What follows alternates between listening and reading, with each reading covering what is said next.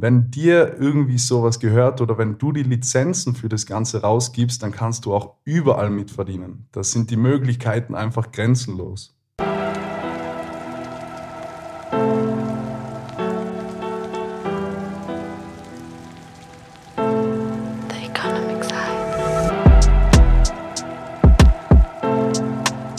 Servus Leute, willkommen zurück beim The Economic Side Podcast. Freut mich sehr, dass ihr eingeschaltet habt. Ich hoffe, dir geht's gut.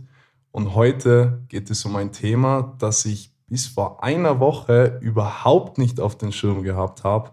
Ich kannte es wirklich nicht davor. Und zwar geht es heute um das Metaverse oder um das Metaversum auf Deutsch gesagt.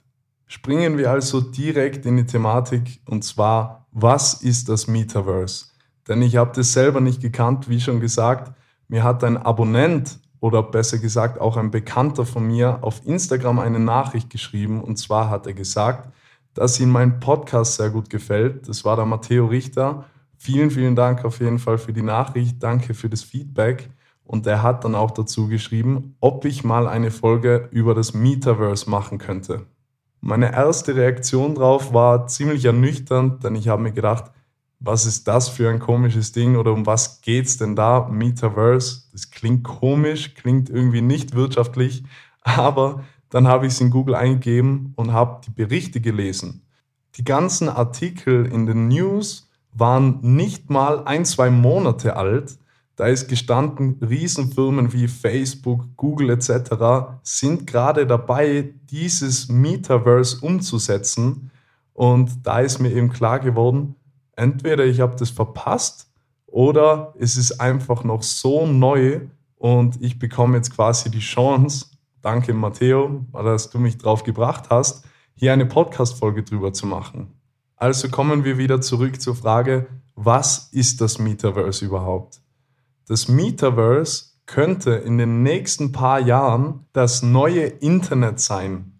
Und zwar ein neues Internetmedium, sage ich jetzt mal, in dem wir kommunizieren und auf verrückteste Art und Weise interagieren können. Manche Leute von euch werden sich jetzt richtig leicht tun, das zu verstehen, um was es da geht, denn es gibt einen Film und den Film habe ich sogar selber gesehen, der beschreibt oder der zeigt, wie dieses Metaverse in etwa aussehen könnte. Und zwar geht es hier um den Film Ready Player One. Wenn ihr den Film noch nicht gesehen habt, Schaut ihn euch auf jeden Fall an. Der Film an sich ist grandios. Ein, einer der besten Filme, muss ich sagen, die ich gesehen habe. Es handelt sich hier um einen Science-Fiction-Film und tatsächlich könnte sich diese Fiktion in Realität umsetzen lassen. Und in diesem Film sieht man, wie Leute mit einer VR-Brille in eine künstliche oder in eine virtuelle Welt einsteigen. In dieser virtuellen Welt namens Oasis, so ist der Name in diesem Film dieses Metaverse, ähm, also die Oasis, dieser virtuelle Raum, das ist das Metaverse. Und ihr müsst euch einfach mal den Trailer anschauen. Da seht ihr genau, was ich meine. Es ist schwierig zu erklären. Es ist einfach wie in einem Videospiel, aber es ist Realität sozusagen, virtuelle Realität.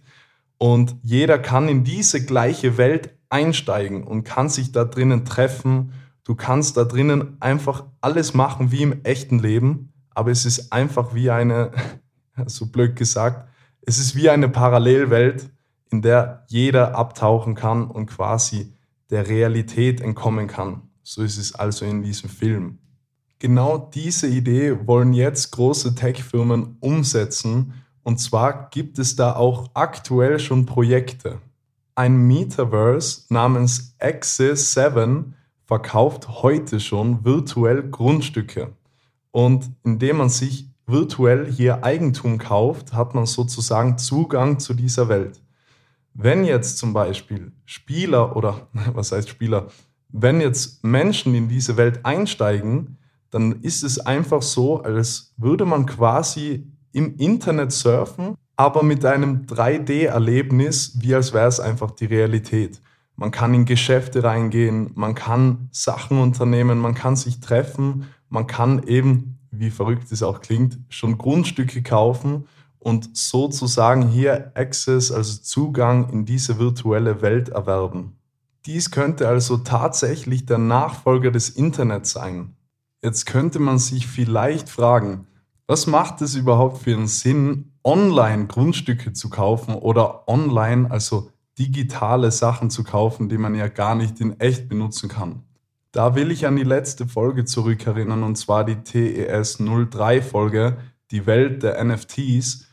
Da kann man ja eben, in, also in diesem Themenbereich geht es ja darum, dass du digital einfach Kunstwerke kaufst und die hast du ja auch nicht physisch. Das ist einfach eine Datei und du bist der Owner von dem. Also du bist der offizielle Besitzer dieses Stücks. Das heißt, es ist eigentlich gar nicht so wichtig, ob man irgendwas real hat oder physisch hat, sondern es reicht den Leuten anscheinend schon, einfach offiziell der Besitzer davon zu sein. Da ist eben so ein NFT das beste Beispiel. Es werden digitale Bilder verkauft für über eine Million Dollar und das Einzige, was der Käufer davon hat, ist halt einfach das Recht zu sagen, das ist sein Bild und das gehört niemand anderem. Der Markt ist also aktuell zumindest gegeben und die Nachfrage auf jeden Fall da. Das steht außer Frage. Und man kann es auch sehen an Videospielen, wie viele Leute geben echtes Geld dafür aus, um in Videospielen irgendwelche, keine Ahnung, irgendwelche Tarnungen zu kaufen, irgendwelche Waffen zu kaufen, irgendwelche Gegenstände zu kaufen, um vielleicht einen Vorteil gegenüber anderen zu haben, um vielleicht einfach nur zu zeigen, dass man es hat. Und ja, somit kann man auch rückschließen, dass das in einer Metaverse-Welt einfach der gleiche Fall sein wird. Ein weiterer Punkt, der diese Theorie vielleicht noch bekräftigt, wenn du in der Metaverse etwas kaufst, dann kannst du diese Gegenstände überall mit hinnehmen, so wie in der echten Welt einfach wenn du in einem Videospiel etwas kaufst, dann bringt dir das nichts für irgendwelche anderen Spiele. Du kannst es nur in diesem einen Spiel verwenden und das wäre eben nicht der Fall in einer Metaverse.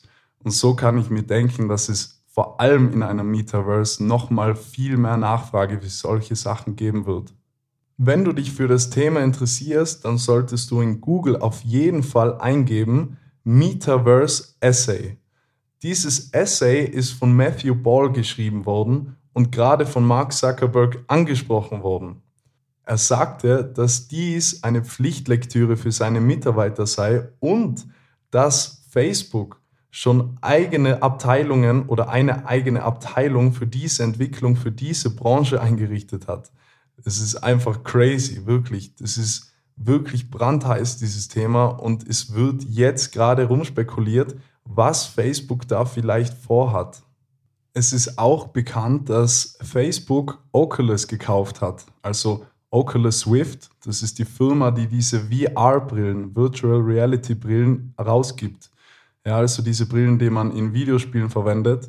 Und bisher hat Facebook eigentlich noch nicht viel mit dieser Firma angefangen, denn es gibt eben nur einen bestimmten Markt dafür, das sind die Videospiele und sonst nichts.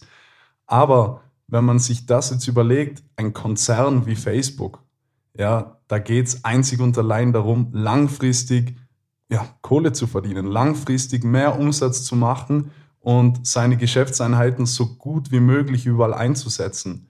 Und so ein Metaverse würde einfach perfekt in diese Struktur reinpassen, denn eben, er hat Oculus gekauft und bis jetzt laufen 98 Prozent der Umsätze von Facebook über Werbeeinnahmen also über Facebook-Ads zum Beispiel. Wenn man jetzt Oculus endlich mal einsetzen könnte, könnte man sich durch das Metaverse sozusagen auch ein komplett neues Standbein aufbauen. Natürlich wird es da jetzt ein Wettrennen geben zwischen den Internetgiganten. Jede Firma wird jetzt probieren, dieses Metaverse so schnell es geht umzusetzen. Und ja, wir werden auf jeden Fall auf eine richtig spannende Zeit zusteuern, an dem wir sehen können, wer wird es schaffen oder wer wird dann der Erste sein, der irgendwas in diese Richtung für die Öffentlichkeit rausbringt. Es wird hier teilweise auch schon von metaversen Geschäftsmodellen gesprochen und ja, es ist eh logisch.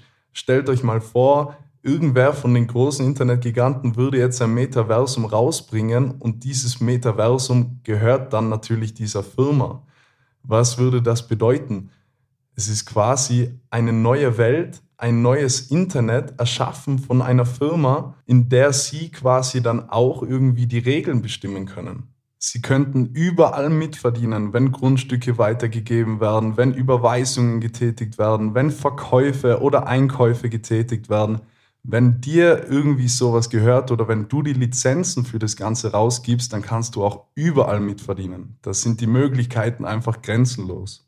Genauso grenzenlos werden dann aber auch die Möglichkeiten sein, neue Daten zu erfassen. Und das weiß ja jeder, dass das Nummer eins Priorität bei solchen Firmen ist wie Facebook, Google und so weiter. Daten ist Gold. Und wenn man eine Metaverse besitzen würde, dann hat man natürlich in allen Sachen Einblick.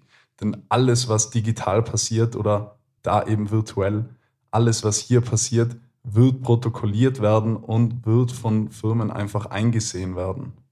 Und somit sind wir dann auch schon wieder am Ende der Folge angelangt. Ich sag's euch, ich würde so gerne, ich würde so gerne mehr über das Thema sprechen, aber das Problem ist einfach, es gibt noch nicht so viel Infos darüber. Sehr vieles, was man lesen kann, ist eher Spekulation als Fakt. Und die ganzen Sachen, die ich heute angesprochen habe, die sind eher wenig spekulativ. Das ist wirklich ziemlich realistisch, was wir heute gesprochen haben. Aber alles, was darüber hinausgeht, alles, was jetzt vielleicht ansteht, welche Projekte von den großen Firmen jetzt vielleicht umgesetzt werden, das weiß man einfach nicht. Die großen Firmen wollen natürlich auch alles so geheim halten wie möglich, zwecks den Wettbewerbsvorteil oder was auch immer. Natürlich sind da alles Informationen in den Firmen, die nicht nach außen dringen dürfen. Und ja, das ist alles noch in der Frühphase und wir werden auf jeden Fall sehen, wie das Ganze sich entwickeln wird und ich bin sehr gespannt drauf. Ich hoffe, die Folge hat dir gefallen. Es würde mich sehr, sehr freuen, wenn du vielleicht eine Rezession bei iTunes da lässt oder auf Instagram auf meinen Account gehst. Da bist du immer up to date, nicht nur bezüglich diesen Podcast, sondern generell was spielt sich in der Wirtschaft gerade ab, was gibt es Neues. Vielleicht hast du ja auch einen Freund, eine Freundin, die sich für das Thema interessiert. Da kannst du ihr gerne diese Folge zeigen, falls sie dir gefallen hat. Ich bedanke mich wirklich vielmals fürs Zuhören. Wissen ist Macht, doch vor allen Dingen ist Wissen Freiheit. Wir hören uns hoffentlich das nächste Mal wieder und ich wünsche dir einen wunderschönen Tag.